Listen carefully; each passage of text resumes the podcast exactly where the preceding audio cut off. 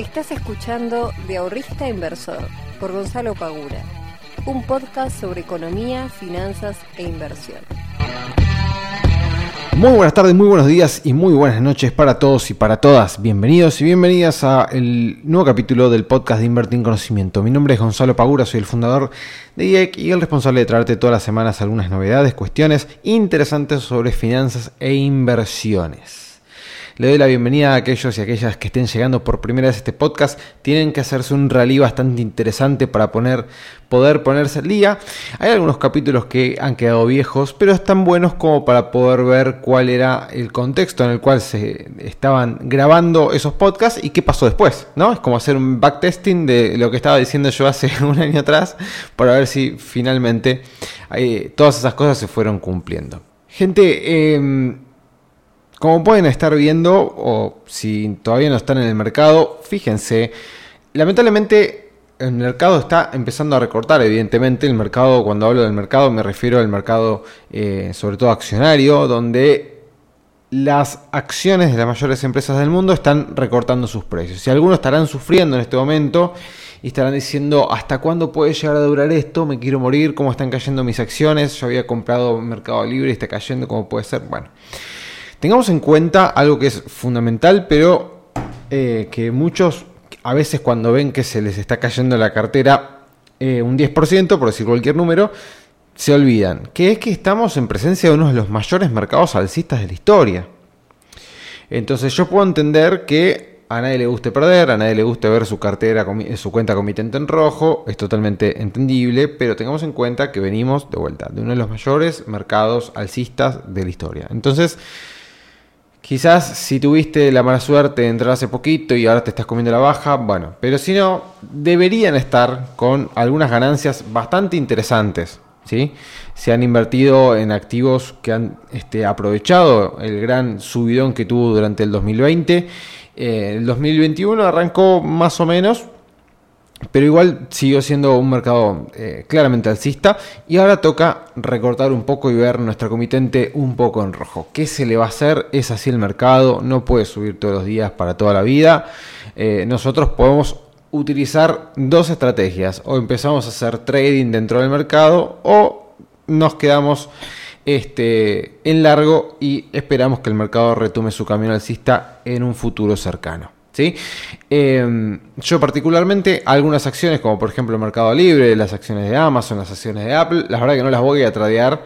Eh, veré en todo caso hasta qué puntos pueden llegar a, recortar estas, estas acciones, a ver si compro más, pero sinceramente yo particularmente no me voy a poner a hacer trading o a ponerme a vender eh, este tipo de empresas. Sí me pongo a hacer trading en, por ejemplo, criptomonedas, ¿no? que tiene una volatilidad y unos rendimientos bastante importantes, entonces me permite jugar un poquito más. Pero en, en empresas que tienen buenos fundamentos, la verdad que no me voy a gastar en estar haciendo trading en ellas. Así que calma, tranquilidad, no nos volvamos locos, no hay una catástrofe. He leído algunos eh, visionarios, gurúes, como los suelen llamar los diarios financieros, que dicen que va a haber una crisis tremenda. Bueno, qué sé yo. a ver, siempre hay, siempre hay gente que dice que el mercado va para arriba y gente que dice que el mercado se va a desplomar. Lo ha este, habido durante todos los años desde que empecé a invertir Siempre hubo gente que decía el mercado va a tener la peor crisis del mundo y otros que decían que el mercado va a seguir subiendo. Entonces, veremos qué sucede. Si el mercado se empieza a desplomar, bueno, ahí sí quizás tengamos que meter la mano y vender, esperar a ver qué sucede y cualquier cosa comprar mucho más abajo.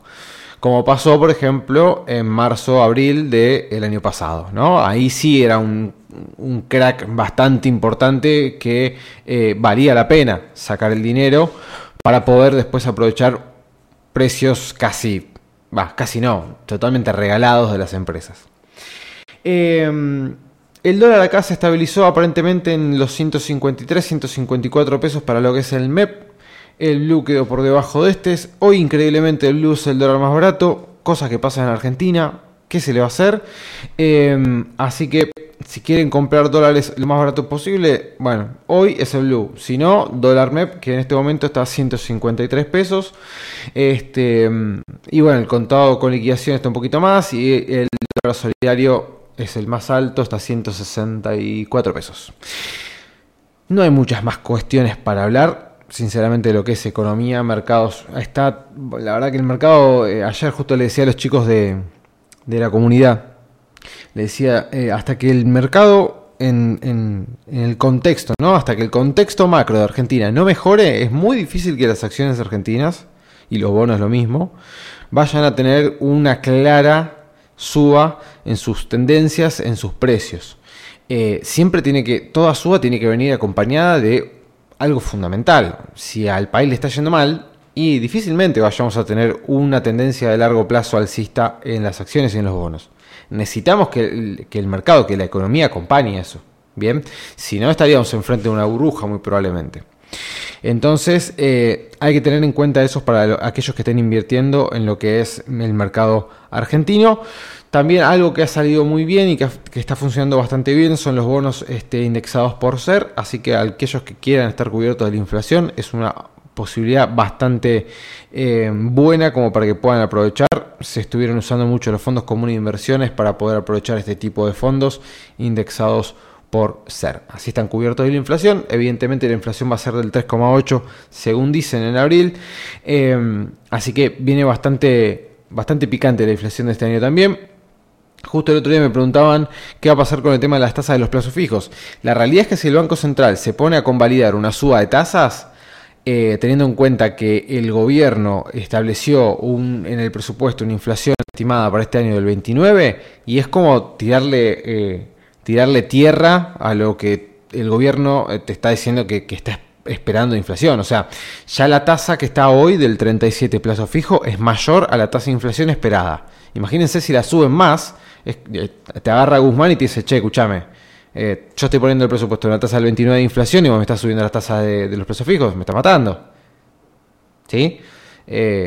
entonces, hay que tener en cuenta eso, ¿no? Si bien el Banco Central es un ente autárquico, y que debería actuar en función solamente de la economía, de, proteger el valor de la moneda, sin importar quién esté del gobierno de turno, bueno, ya sabemos que eso no es así, ya sabemos que siempre el presidente del Banco Central va a la par y va charlando y va estableciendo cuestiones con el ministro de Economía. Es así, ¿qué se le va a hacer? Eh, no pasa lo mismo, por ejemplo, en, no sé, en Estados Unidos, ¿se acuerdan cuando estaba eh, Trump que discutía constantemente con, que decía, no, la Fed está mal, está tomando malas decisiones. O sea, el presidente se estaba puteando con el presidente de la Fed. Bueno, acá eso no pasa. Eh, bueno, no me quiero ir mucho más por las ramas con este tema, quería nombrar estas pequeñas cuestiones. En este momento el Nasdaq está cayendo un 2%, el Standard Poor's eh, un 1,21%. O sea, están teniendo bajas en el día mm, bastante importantes, pero igual se mantienen en, nada, en precios muy, muy altos. O sea, el Standard Poor's está arriba de los 4.000 puntos, o sea, es un montón. Pero bueno, gente, hoy quería hablarles sobre un tema eh, que lo leí en un libro. Estoy leyendo un libro que no lo había leído nunca, pero bueno, lo mencionaron tantas veces eh, y lo he visto, he visto tantos, eh, qué sé yo, youtubers o, gente de Instagram que lo recomienda, que se llama Piense y hágase rico, de Napoleón Hill. Sinceramente, a mí particularmente no me está gustando mucho. Ya lo estoy por terminar. Me faltan, no sé, creo que 50, sí, 50 carillas, una cosa por el estilo. No me falta mucho, ya lo estoy por terminar. Y la realidad, después de haber leído más del 70% del libro, a mí particularmente no me gustó demasiado. No me gusta no recomendar libros. Al que esté interesado, léanlo. ¿sí? Yo, a ver, he leído un montón de libros y de algunos he sacado un montón de información súper valiosa que me ha servido un montón. Eh, no solamente para las finanzas, sino para mi vida, etc. Eh, y otros que no me han gustado tanto, pero quizás alguna cuestión puntual le terminás sacando. Capaz, no sé, te liste 300 páginas, pero bueno, te, que hay dos conceptos que estaban buenos y dijiste, ah, bueno, de esto por lo menos me llevé algo. Entonces, no les quiero decir, no lo lean, léanlo, si lo tienen, léanlo, si lo querían comprar, cómprenlo y léanlo. A mí particularmente no me ha dado un aporte que decís, qué buen libro, se lo recomendaría, es un libro que sí o sí te que leer. A mí particularmente. Pero estaba leyendo, em, hoy, no, hoy no, ayer, em, estaba leyendo y en un momento hablaba sobre la persistencia, ¿no? Sobre la importancia que es la persistencia cuando nosotros nos proponemos encarar algo. Y automáticamente, no sé por qué, pero cuando empecé a leer el, capítulo que hablaba sobre el tema, pero hice una retrospectiva y me, fui 10, no sé, 8 o 10 años para atrás cuando yo empecé a, invertir. Automáticamente, ¿eh? es como que si me hubieran llevado con la máquina del tiempo y me ponían en Gonzalo de, 21, 22 años. Y, y, empecé a pensar, ¿no? Empecé a, a, reflexionar sobre todas las, las, las, veces que he tenido que luchar contra, contra mí mismo y contra, eh, si se quiere, el mercado, como si fuese una persona más de aquellas veces que no he acertado, que me he equivocado, que he intentado cosas y que no me han salido, que he establecido objetivos y que no los he cumplido. Eh, que han sido muchas, pero muchísimas veces, muchísimas veces. Eh, muchas veces he estimado ciertas tasas que después no conseguía, pero ni de cerca, eh, objetivos que no he conseguido, intentado hacer estrategias que no me han funcionado, eh, tener la cuenta casi quebrada, o sea, me han pasado un montón de cosas, pero eh, la realidad es que como me gusta tanto, tanto me gustan los mercados, me encantan los mercados, eh, no podía, o sea, no quiero decir que era una obsesión, pero me gustan tanto los mercados que yo no me podía permitir en mi, en mi cabeza, en mi mente, decir, che, que esto no me salga es más, eh, me acuerdo hace unos años que estaba, viste, como estás en esas malas rachas que no te sale nada, absolutamente nada, que no solamente en las finanzas, o sea, no me salían las inversiones, eh, me estaba yendo mal el trabajo, me estaba yendo mal la facultad, me viste como se te juntan todos los planetas y no te sale nada, bueno, estaba así. Y, y las otras cuestiones, la facultad, qué sé yo, mi, mi, trabajo, todo eso es como que me importaba, pero no importaba no es que me hacía mala sangre por eso. Decía, bueno, listo, ya está, me, me, aman en la facultad, bueno, sentate y lee un poco más. Eh, pero en las inversiones no, o sea, en las inversiones yo me, ponía loco porque decía, eh, es más, me acuerdo que se, lo decía a, mi novia, le digo, no sabes lo, lo odioso que es, lo molesto que es, que algo que te guste tanto y que, que hayas leído tanto y que te hayas preparado tanto, no te salga es insoportable, o por lo menos para mí, es insoportable ver cuando las cosas no te salen de algo que a vos te encanta, que vos sabés que has estudiado un montón, que sabés que has probado un montón y no te sale. Entonces, yo no me podía permitir que no me salga. No hoy en día no me lo puedo permitir. Por eso seguí estudiando, por eso seguí haciendo cursos, por eso seguí leyendo, por eso seguí intentando cosas nuevas, por eso seguí buscando más información, etcétera, y constantemente lo sigo haciendo. ¿Por qué? Porque persistir en algo que a vos realmente te gusta es fundamental si el día de mañana querés conseguir resultados. Te vas a tropezar y equivocar 400 millones de veces. Y el otro día justo escuchaba a un muchacho que decía una frase que es verdad dentro del mundo de las inversiones, que cuando vos recién estás empezando vas a tener pérdidas. Indudablemente vas a tener pérdidas. Pero las pérdidas que vos vayas a tener, los malos trades que vos vayas a tener, son el costo del aprendizaje, son el costo de que el día de mañana puedas capitalizar esos errores, aprender de ellos y poder tener éxito en tus inversiones. Pero para eso es necesario que nosotros sigamos intentándolo. A lo loco, no, a lo loco no. O a lo, a lo tonto, no. Con criterio, con, un esquema de trabajo, con una forma de hacer las cosas. Esto no solamente aplica a las inversiones, aplica para cualquier, eh, cualquier trabajo, cualquier cosa que ustedes se propongan. Y con esto tampoco me quiero poner en una posición de idealizar la idea de la perseverancia. Yo, por ejemplo, eh, jugaba en su momento al béisbol, un deporte que me encanta, que amo. Eh, y la realidad es que empecé a jugar tarde. Yo ya tenía a mis compañeros, a mis amigos que venían a jugar desde los 5 años. Y yo en un momento dije, bueno, yo quiero llegar al mismo nivel que ellos. Y lo intenté, lo intenté, lo intenté. Y miren que iba todos los días a entrenar, hacía de todo. Y en un momento dije, che, me parece que no voy a llegar. ¿Y por qué? Y porque me faltan 20 años que ellos ya tienen encima de entrenamiento. Me falta, a menos que haya sido un virtuoso y, haya nacido con las cualidades, pero realmente era casi prácticamente imposible o tenía que gastar más tiempo y eso tenía que hacer que me dedique menos a otras cosas que también quería hacer. Entonces llegó un momento que dije, bueno, esto me encanta, pero lamentablemente voy a tener que dejarlo y seguir este otro camino que fue finalmente eh, poder, bueno, hacer la carrera, este, poder dedicarme a las finanzas y meterme mucho más de lleno en todo esto. Eh, pero yo creo que todos deberíamos intentarlo, que si realmente a vos, realmente a vos te está gustando el mundo de las finanzas, te está gustando el mundo de las inversiones y estás viendo que puede ser un mundo en el cual eh, vos te sientas cómodo y que el día de mañana, no te digo que sea tu trabajo, pero por lo menos usarlo como una fuente de ingresos extra aparte de lo que a vos te dedicas, está perfecto. Y es muy probable que cometas errores por más de que estés capacitado. Hay grandes traders y grandes inversores que toman malas decisiones, es totalmente normal y te va a seguir pasando. Pero ten en cuenta que eso le pasa a todo el mundo y que si vos el día de mañana vas armándote tu propio plan de trabajo, tu propia estrategia para poder eh, minimizar esos errores, eso va a hacer que puedas ser un inversor ganador constantemente.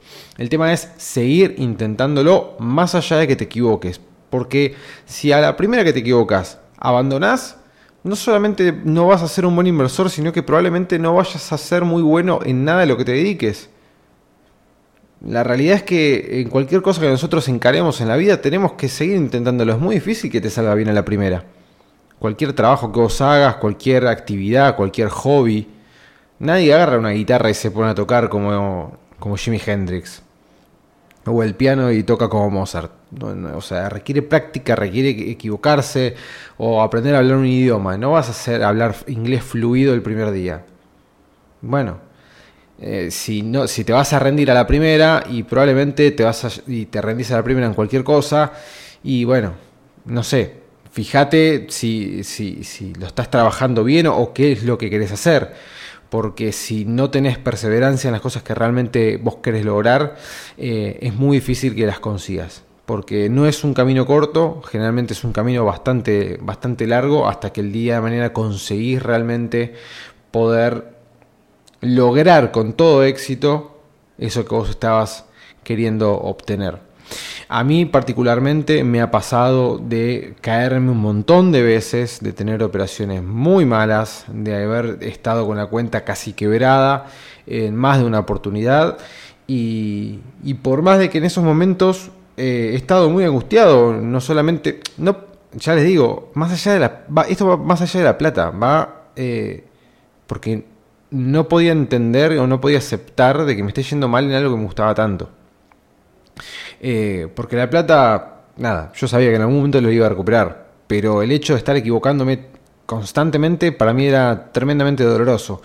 Eh, pero en ningún momento dije, no, esto no es para mí, esto a mí no, no, no me termina de cerrar, me parece que no lo voy a lograr. No, en ningún momento lo pensé, jamás, jamás lo pensé, siempre tuve una determinación muy importante, muy firme acerca de lo que quería ser, de la persona que quería ser, de cómo yo quería vivir el día de mañana y qué necesitaba para conseguirlo. Y entre, esas, entre todas esas cuestiones me fui haciendo pautas, poniendo objetivos distintos, no solamente en la parte de inversiones, sino en la parte de educación, también en la parte de la familia, porque cada uno cumplimos distintos roles y tienen que todos ellos estar en armonía para que el día de mañana nos vaya eh, podamos conseguir esos objetivos que nosotros nos estamos planteando. Que hablando del tema, me parece que eso es un buen tema también para hablar el día de mañana, el tema de los de los roles y cómo a veces estamos eh, desatendiendo algunas cuestiones que son importantes y le estamos dando demasiada atención a otras. Pero bueno, eso lo podemos dejar para, otro capítulo del podcast. Eh, chicos, chicas, eh, me parece que hasta acá podemos finalizar el día de hoy compartan el podcast si creen que eh, está dándoles algún tipo de aporte y, que, creen que más gente se puede beneficiar de este tipo de, de podcast, compártalo. La verdad que la difusión que ustedes hacen se las agradezco un montón. Cada vez llega más gente y es gracias 100% a ustedes que van siguiendo y compartiendo este podcast. Eh, los veo la semana que viene, les mando un fuerte abrazo. Chao.